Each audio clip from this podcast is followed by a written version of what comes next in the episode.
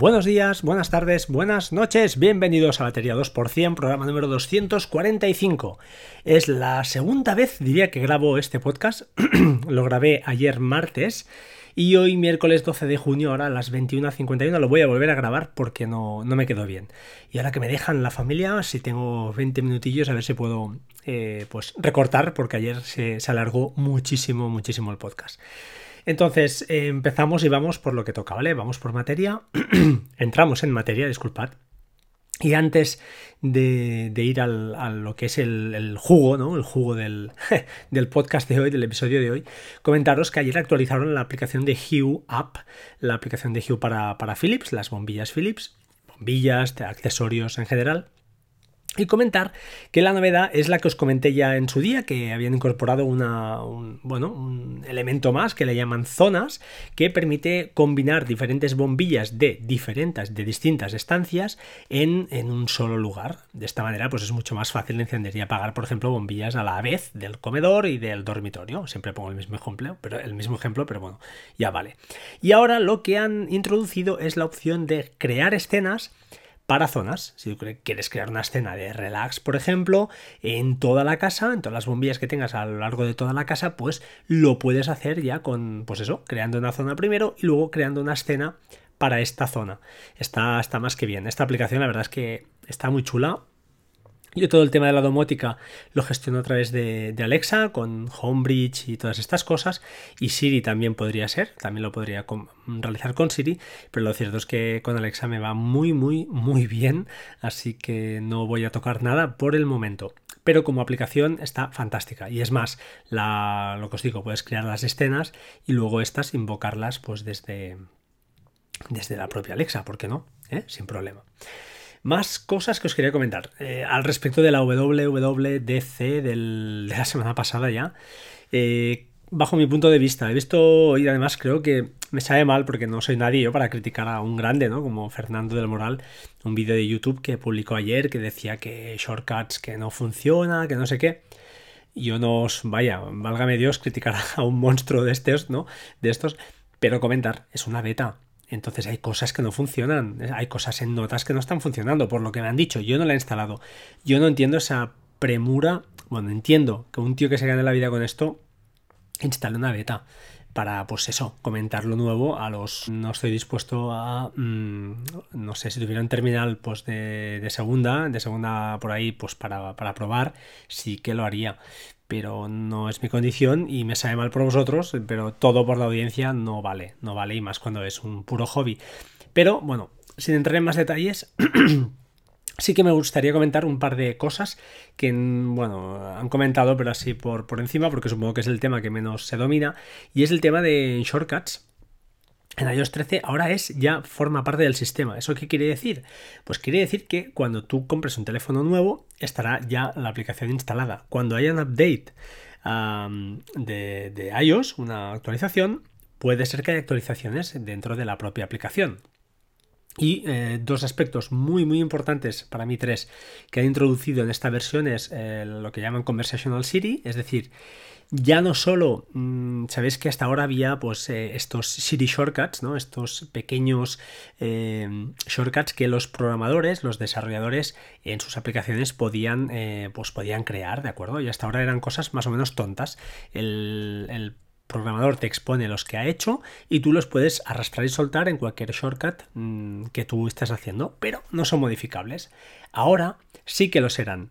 Eh, el programador podrá introducir lo que llaman parámetros y esto está muy bien porque podrá hacer, por ejemplo, Imaginad una aplicación como AutoSleep, que es la del sueño. Pues si el programador eh, hace todas, hace el trabajo, hace su parte del trabajo.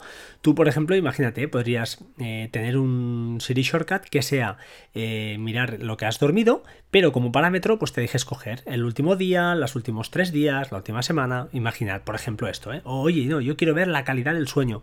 Pues te permita configurar ese ese shortcut, ese Siri shortcut que el desarrollador pues está, ha creado en su, en su aplicación y ha expuesto, para que nos entendamos, hablamos, hablemos bien, ha expuesto para que tú o el sistema pues lo pueda, lo pueda utilizar. esto está muy bien. Esto va a ser, va a dar mucho más juego que hasta ahora y vamos a ver cosas, pues yo creo que, que la cosa va a funcionar y va a ser muy guapa. Por otro lado, el tema de los triggers. Eh, muchas críticas, lo típico de la gente que hacíamos ahí, mm, pues un poquito de martingalas para conseguir lanzar eh, shortcuts utilizando pues la aplicación Launch Center Pro, utilizando IFTTT, utilizando DIU, aplicaciones de terceros. Ahora no, ya te podremos o tendremos la opción de hacer estos triggers, estos disparadores de acciones, de shortcuts, desde la propia aplicación y tú podrás decir, oye, mira, este shortcut cuando llegue a este lugar, pues que se ejecute. Y es más, eh, por lo que he leído por ahí, pues parece que algunos te puede pedir confirmación y otros se pueden, le puedes decir, oye, no, no, ejecútalo sí o sí, de forma totalmente autónoma. Esto es una feature que estaba muy pedida y bueno, parece que se lo han currado y llega a niveles insospechados, hasta por ejemplo al abrir una aplicación a una, hora a una hora determinada. Imaginaos al abrir una aplicación, pues que alguna aplicación de estas que cuenta TimeLogger, por ejemplo, que es la típica, pues empiece a, pues eso, a contar que estás trabajando. Como has abierto esa, esa app, una app mm, que esté predeterminada, imagina, yo que sé, en Writer, pues empieza a contar. Me han dicho que sí que es verdad que no tiene que cuando cierres la app eh, pues eso, se ejecute otro shortcut. Es una pena, iría muy bien, pero no, no, está pensado. Pero, repito, es una beta, entonces dejémosle, dejémosle margen. Esto se presentará o se debería pues, poder descargar en septiembre. Vamos a dejar estos meses de, margen para que la cosa se asiente, ¿vale? Eh, tema NFC, no voy a entrar, pero es una pasada. O sea, esto puede ser muy guapo y va a dar muchísimo, muchísimo que hablar y muchísimo juego. Esa es mi predicción de tonto, de cutre, pero bueno, igual, igual acierto y si lo acierto, pues eso que me llevo. Cambiando totalmente de, ya dejando la WWDC pues un poquito de largo, creo que mucha gente ha hablado, hay muchísimos, muchísimos vídeos, está, bueno, yo creo que está más que analizado, eh, comentarlo el tema de mm, una cosa que me pasó ayer. Eh, no sé si vosotros tenéis, yo como os he dicho, tengo varios, eh, un par de ecos de Alexa, y ayer estaban con un anillo rojo, perdón, amarillo. Y la verdad, yo no sé si es que hacía tiempo que no hacía pedidos, porque os digo, he tenido una circunstancia familiar buena, ¿eh? es una buena circunstancia familiar, pero que me está pues impidiendo, pues en, en, este caso, gastar dinero, que ya es bueno. Y había un anillo, pues eso, de color amarillo. Y lo miré y es que simplemente pues te indica que tienes una notificación y en mi caso al menos era que me tenían que repartir un... un ya os lo diré, un, un paquete, un paquete. Entonces, eh, no sé si vosotros lo conocíais, eh, si no, pues bueno, lo dejo aquí como comentario, igual es una cosa nueva o se me ha escapado la cosa a mí y no, no lo había visto. Finalmente, ahora sí, vamos al, hueso, vamos al, tema del podcast de hoy. Me ha costado lo suyo. Eh, ayer tuve un problemilla con WordPress porque estaba intentando pues dejar el post que tan guapo me queda enviar que quedara presentable en la web con WordPress y al final pues lo he conseguido arreglar y más o menos ahora ya funciona. Tema, el tema del que voy a hablar hoy y que bueno, creo que Patuflinks hace unos días en el podcast de Apps Mac eh, comentó al respecto de unas cuentas de Google Drive que parecen ilimitadas o son aparentemente ilimitadas. Este tipo de cuentas eh, os voy a ser sincero, ah, yo al menos hacía un par de años largos que tengo alguna. ¿Por qué no lo he dicho? Pues ostras, porque creo que, que para empezar, como decía muy bien, lo explica muy bien él, eran, son alegales, ¿no? Y creo que no es justo pues eh, dar publicidad a cosas que al final, pues oye, si las haces por tu riesgo y cuenta, pues perfecto. Pero no me parecía mm, muy acertado comentarlo. Entonces, después de, mm, bueno, el amigo Ricky Fernández, que si no escuchas su podcast que se llama Cultura Digital, escuchadlo. Antes de que llamase Cultura Digital se llamaba Pledecir y hace un podcast diario. Es un tío que es buenísimo, de verdad que si no lo escucháis, pues oye, escuchadlo porque siempre se aprende algo y se expresa muy bien, es un tío muy dinámico hablando y la verdad es que no sé, no lo conozco personalmente. He hablado con él alguna cosa porque nos recomendó el libro sin nosotros hablar con él, de verdad que fue totalmente sincero y me, quedé pues muy sorprendido. Y bueno, eh, comentó en su podcast hace unos meses este sí que está, ya os digo, en Apple decir, no lo, no lo encontraréis en Cultura Digital, al respecto de unas cuentas de Google Drive de la Universidad de Salamanca. Esto Cristian el otro día lo explicó más que bien, así que no voy a entrar a repetir lo mismo.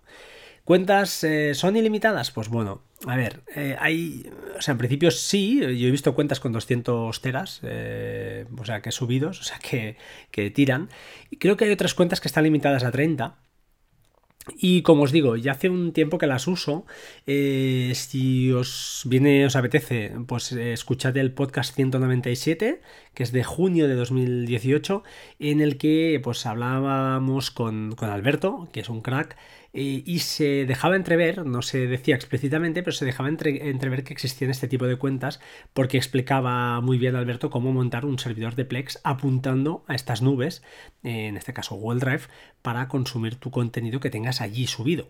Entonces, si no lo habéis escuchado, la verdad, eh, oídlo porque es, es, una auténtica pasada. Alberto lo explicó fantásticamente bien. Hoy he tenido la oportunidad de hablar con él también, casualidades de la vida, porque estamos en un grupo de Telegram que, está súper bien, pero que es eh, coto cerrado, es eh, coto cerrado para, para monstruos de, este tipo de cosas. Y, bueno, entonces, eh, bueno, básicamente la idea es, pues eso, comentar que, estas cuentas hace tiempo que corren. personalmente, yo apostaría por la de la Universidad de Salamanca. también tuve una cuenta de Google Suite. valía antes 8,40 creo y ahora ha subido a 10 euros y bueno, al final, oye, mensuales, importante. Y tengo pues eso, un par de cuentas eh, pues de estas eh, alegales, ¿vale? Em, entonces, ¿dónde voy con todo esto? ¿Vale? Porque, oye, Frank, te estás enrollando, estás pegando una paliza y estamos en el minuto 12 ya casi. Em, a ver, una aplicación que tienen estas cuentas, y que está más que bien. Tienen varias aplicaciones, ¿vale? Os voy a contar una hoy. La otra me la voy a guardar y vuestra imaginación, pues que, que haga el resto. Porque hay cosas que a veces no se explica todo. Pero si tienes dos o más cuentas de estas en, la nube, imaginad, por ejemplo, que queréis, os lo que os digo, ¿eh? imaginad eh, un ejemplo. Estáis pagando una cuenta de Google Suite 10 euros al mes y eh, escucháis a Patuflins y decís, ostras, o a Ricky Fernández, ostras, me voy a dar de alta en la Universidad de Salamanca y voy a crear una cuenta que por 24 euros al año pues me sale mucho más económico y además es legal. Genial, muy bien, lo hacemos. Y ahora, claro, imagina que tenemos pues 3 o 4 o 5 teras en esa cuenta de Google Drive que estábamos pagando religiosamente cada mes. ¿Qué ocurre? ¿Qué hacemos? la pregunta del millón. ¿Qué tenemos que descargarnos estos 5 teras a tu disco y subirlos otra vez a la otra nube? Pues no. La respuesta es no. Para hacerlo, eh, para sincronizar este tipo de nubes, ya sean Google Drive, Dropbox, eh, Backblaze, mm, Amazon Drive, lo que os contaré soporta hasta 23 tipos de, cuentas diferentes, o 20 y pico, ¿vale? SFTP, servidores SFTP, eh, WebDAV, lo que se os ocurra se puede sincronizar. ¿Y cómo se llama todo esto? Pues se llama Rclone. Rclone eh, es una aplicación que se puede instalar en cualquier lado, en un Linux, en macOS, eh, de cualquiera de las maneras.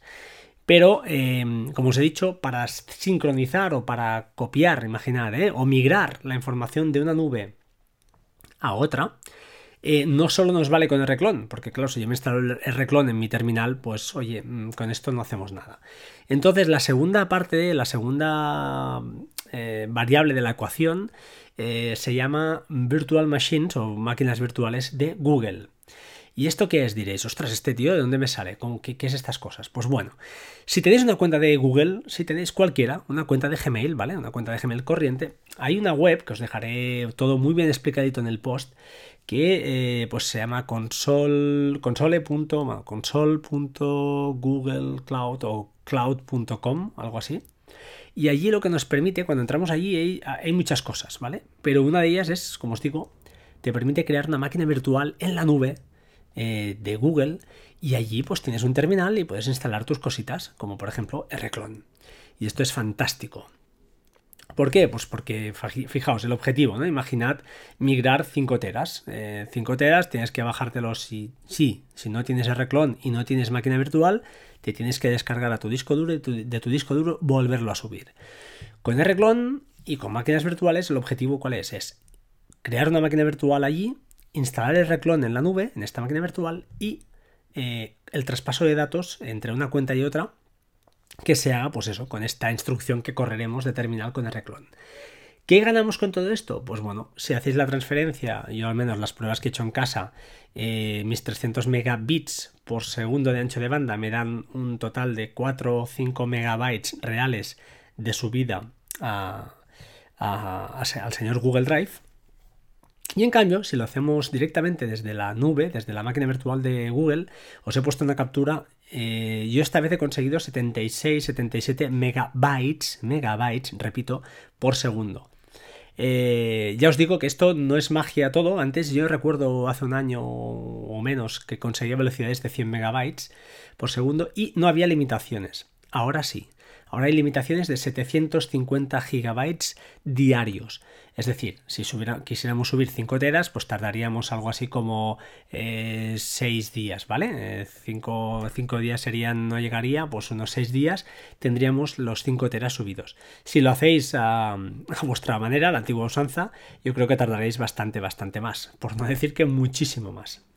Entonces, ¿cómo se hace todo esto? No voy a entrar en detalles, os dejo un post muy muy bien explicado con, las capturas y con los pasos y cómo hay que hacerlo. Ya os aviso, eh, lo que voy a decir es hacer cuatro, cuatro pinceladas, disculpad. Las máquinas virtuales tienen un coste. Y dices, ostras, ¿esto me va a costar dinero? Pues en principio no. ¿Por qué? Porque en primer lugar ese coste depende de la CPU la RAM que tú configures. Tú cuando configures la máquina virtual, ya lo veréis, pues te dejas coger la CPU que quieres, el sistema operativo, cuánta RAM quieres. Para este propósito nuestro no nos interesa nada, nos interesa lo mínimo de lo mínimo, porque lo que nos interesa a nosotros de Google es el ancho de banda, no la máquina, porque el R-Clone es muy liviana y lo que tiene que hacer es simplemente escoger datos de una nube y pasarlos a otro. No tiene que hacer ningún proceso complicado ni ninguna encriptación. También aviso, aprovecho ahora que he dicho esto, que tiene una opción para encriptar. Yo no la he usado. Yo lo que subo encriptado lo uso con Hyper Backup y para moverlo de una nube a otra, o tener dos nubes, por ejemplo, sincronizadas, que es una buena práctica, por si una de estas cuentas, pues por lo que sea, cae y se queda eliminada, pues tener el backup de la otra, ¿vale? Siempre tener una, segunda, una segunda puerta. Como os decía, eh, ¿tiene un coste? Sí, pero Google, por cada cuenta de Gmail que tengas, cuando entras en Google, en console.cloud.com, veréis arriba que hay un cartelito que pone, oye, te regalamos 300 dólares el primer año eh, para eh, gastar en lo que tú quieras, en estos servicios que, que os puedo cobrar. El de la máquina virtual, por ejemplo, es uno de ellos. Y os aviso que no te lo acabas. Es decir, no te lo acabas en meses o por decir en años, a no ser que le estés dando mucha caña. Es verdad que dura un año. Entonces, ¿qué tendrías que hacer al siguiente año? O crear otra cuenta y volver a crear la máquina virtual. O, oye, chico, pues es lo que hay.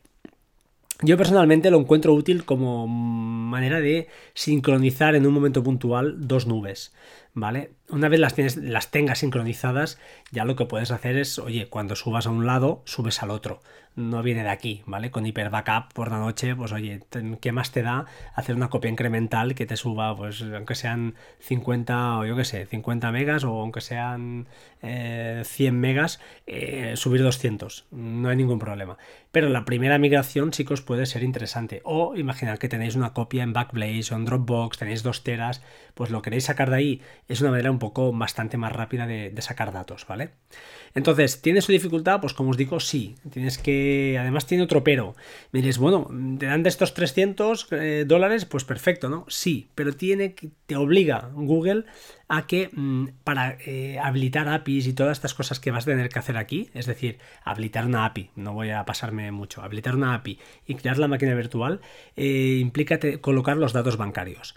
Yo a Amazon se los cedo, a Apple se los cedo y a Google también se los cedo, no tengo ningún problema. También os digo que estoy acostumbrado a, través de los shortcuts a toquetear bastante las APIs, las APIs de Google y eh, por defecto te piden ya, pues eso, la tarjeta bancaria. Nunca le han cobrado nada.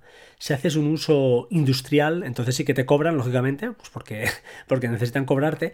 Y hay una página donde explica un poquito los precios, pero no va, es un poco complicada. No os voy a dejar el enlace, pero es bastante complejo porque no es a partir de 100.000, sino que depende de muchas cosas. Y ya os digo, yo por mi propia... Mm, mi propia experiencia. He probado APIs de, distancias en kilómetros para direcciones, etcétera. He hecho mil perrerías, traductores. Ya lo sabéis, si habéis escuchado un poquito los podcasts, pues que he tocado un poquito de todo y he usado las APIs de Google, eh, sobre todo en, shortcuts, pues mm, bastante. Em, como os digo, es ese handicap. Si a vosotros decís, oye, no, no, yo mi tarjeta de crédito no la voy a dar a nadie Esto no es para ti. Por eso digo que esto es un poquito para valientes, ya no solo por eso, sino por el hecho de que tiene un poquito de trabajo y no es para todo el mundo. No todo el mundo necesita migrar datos de una cuenta a otra. Eh, resumiendo, una vez tengáis en traducir los datos de facturación, creéis lo que se llama un proyecto, que esto está explicadísimo, os lo voy a explicar paso a paso, que al final es ir por pantallas, no es hacer nada, ¿eh? no os imaginéis cosas raras de terminal, es ir, haciendo clics en varias pantallas de, Google Cloud y poca cosa más. Habilitar una API, una vez tenemos el proyecto, habilitamos la API de Computer Engine, Engine API, API, y finalmente creamos la máquina virtual. Una vez tenemos la máquina virtual configurada, es decir, seleccionamos la CPU que queremos y la RAM que queremos, la podemos arrancar y ya nos encontraremos un terminal puro y duro, que es simplemente con cuatro instrucciones de terminal que son copiar y pegar que os pongo en el post, tendréis rclone instalado y listo para eh, correr. rclone, ¿qué implica? Una vez tenemos rclone hay que configurarlo. ¿Y qué hay que hacerle? Añadirle estas nubes es un muy sencillo, es seguir unos guiones que te van poniendo, te van apareciendo por pantalla y es ir metiendo lo que te va diciendo. No tiene ningún inconveniente y más si seguís mi guion, ¿vale? Porque habrá un punto que os dirá, oye, ¿quieres hacer un client ID? No sé qué. Cero, no hay que poner nada. Que yo os lo he explicado, ¿eh? lo pongo en el, en el post, está todo, mm, bueno, bastante bien explicado con capturas y diciendo, oye, en tal sitio en blanco, en tal sitio pon no, en tal sitio pon sí. Está muy explicado. Tiempo de realización, yo creo que tardo 5 minutos, 10 máximo, no tardas más. Y una vez tengas hecho esto, y ya es toda la movida, al final, pues ¿qué haces? Ejecutas rclone, recordad que en máquinas Linux, por ejemplo, hay que poner un punto y la contrabarra para decir pues, que es en el directorio actual, ejecuta rclone. El método que yo he probado es copy, el sync me, me funcionaba, el de sincronizar, pero ahora actualmente no me funciona. Igual me falta hacer pruebas, no lo sé. Pero yo estoy ahora utilizando el de copiar porque me interesa mover cosas de una nube a otra. Y pues es tan sencillo como copiar de nube origen a nube destino y con una cosa que se llaman flags, con parámetros. Y ya os digo, hay un parámetro muy interesante que es el de disable copy, que es decir, que lo que hayas copiado ya, pues no lo, no lo vuelvas a copiar para no gastar ancho de banda inútilmente. Y otro muy interesante que se llama max transfer, que es decir, eh, quiero que me transmitas como máximo, y en mi caso he puesto 700 gigabytes. Es decir, para no pasarme del límite diario. ¿Qué pasa si te pasas de estos 750? No es que te baneen, pero te dejan eh, cepillado, te lanzará errores 403 eh, y hasta el día siguiente no te permitirá pues, volver a reiniciar esa, esa transferencia de datos. Eh, no es difícil, no es difícil, creo que es una cosa curiosa. No lo hubiera explicado nunca, también os digo, si no hubiera sido pues porque, pues, pues, porque Christian lanzó y explicó toda esa movida. Creo que estas cuentas, ya os digo, en eBay yo no he comprado, yo las he comprado a través de Telegram en su día y, ahora ya definitivamente me voy a lo legal, que es lo que toca y creo que lo que debemos hacer. Es decir, no nos gusta piratear, pues paguemos por lo que consumamos, que al final pues hay que ser responsable. ¿Vale? Entonces, una cosa que no he comentado y acabo. Eh, la máquina virtual, eh, imaginaos que lleva un botón de encendido y otro botón de apagado. Es decir, una cosa es cuando tú arrancas la máquina, que la tienes encendida, el ordenador encendido para que nos entendamos, y, otra cosa es cuando estás ejecutando reclon. Eh, esta sesión de reclon se corre en una ventana de navegador. Veréis que es una ventana de, Chrome con un, con un, terminal. Si cierras esa ventana, estás cerrando esa sesión. La máquina sigue encendida, pero esa sesión está cerrada. ¿Eso qué implica? Pues que cuando tú estés haciendo una transferencia de datos de, pues por la noche, deberá haber la máquina encendida. El ordenador, cuando digo máquina, quiero decir vuestro Mac o lo que sea. Yo lo tengo en un Mac mini y deberá tener Google Chrome abierto con la sesión abierta de terminal. Pero, una vez acabado, como os he dicho, el ordenador sigue encendido, es decir, la máquina virtual sigue encendida. Acordaos de, apagarla, de tenerla. ¿Por qué? Pues porque consume algo de dinero, te, irá consumiendo. Google dirá, oye, este tío tiene la máquina encendida. Pues aunque no esté ejecutando nada, te irá descontando de este crédito de los 300. Lo digo para ser pues, más eh, cuidadoso, ¿no? Más coroso. Intentar, pues, eh, pues eso, eh, optimizar al máximo este regalo que nos da, que nos da Google.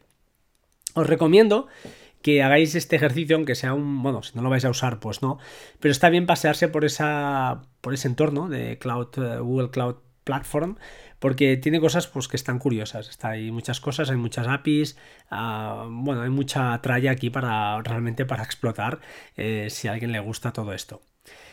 Mm, para acabar ya, comentaros también que, como os he dicho, para encender y apagar esta máquina virtual lo puedes hacer directamente desde la sesión abierta o hay una aplicación para iOS y para Android que te la puedes descargar y tú allí puedes encender y apagar la máquina virtual.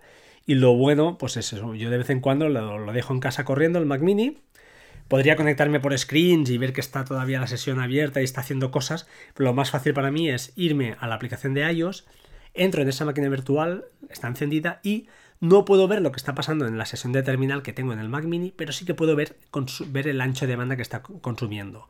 Si veo que ya no está consumiendo ancho de banda, es que ya ha acabado. Entonces apago la máquina. Es nivel, ya lo sé, pijotero total, ¿de acuerdo? Yo os lo comento porque al final cuando estoy aquí explicando cosas, pues ya sé que lo que estoy explicando no es para todo el mundo, ni que todos os vais a poner ahora allí a hacer esto y entrar en Google Cloud, pero al menos que os suene como información, porque con Rclone si se investiga un poco, se pueden hacer otras cosas que son más interesantes. Ahí lo dejo, como diría uno que yo me sé, y entonces lo dejaré, lo dejaré aquí. ¿Vale? Cada uno, pues que, investigue. Sin más, ahora sí, 25, 26 minutos, he acortado un poquito. Espero al menos haber dejado la idea clara, ¿vale? Si no ha quedado claro, de verdad os recomiendo que os vayáis al post. Em, no tengo ningún interés en que entréis en la web, ¿eh? simplemente es porque allí pues, está un poquito más explicado todo, con capturas, y os podréis hacer una idea más de lo que os estoy diciendo ahora sí de, viva voz. Eh, como siempre, antes de despedirme, sed buenos, sed felices. Por favor, eh, seguidme en Twitter si no os importa. Y, ¿qué más, qué más os quería comentar? Ah, y bueno, sí, métodos de contacto en arroba batería 2%, en Twitter, eh, batería2%.gmail.com, eh, el correo y también antes de acabar, antes de acabar, si alguien está escuchando esto, eh, un abrazo muy fuerte, muy fuerte para Oliver Navani, que está ahí, que no acaba de, de levantarse, ¿vale? Y si, pues bueno, desde aquí diría, oye, hacerle un tweet y desearle una pronta recuperación o muchos ánimos y estas cosas que creo que, que siempre son de agradecer. Ahora sí, sin más, os dejo, por favor, sed buenas personas, sobre todo. Eh, es un tópico, pero es que es, es que es lo que vale en esta vida. ¿De acuerdo? Nos vemos pronto, nos oímos pronto y gracias a todos y hasta pronto. Chao, chao.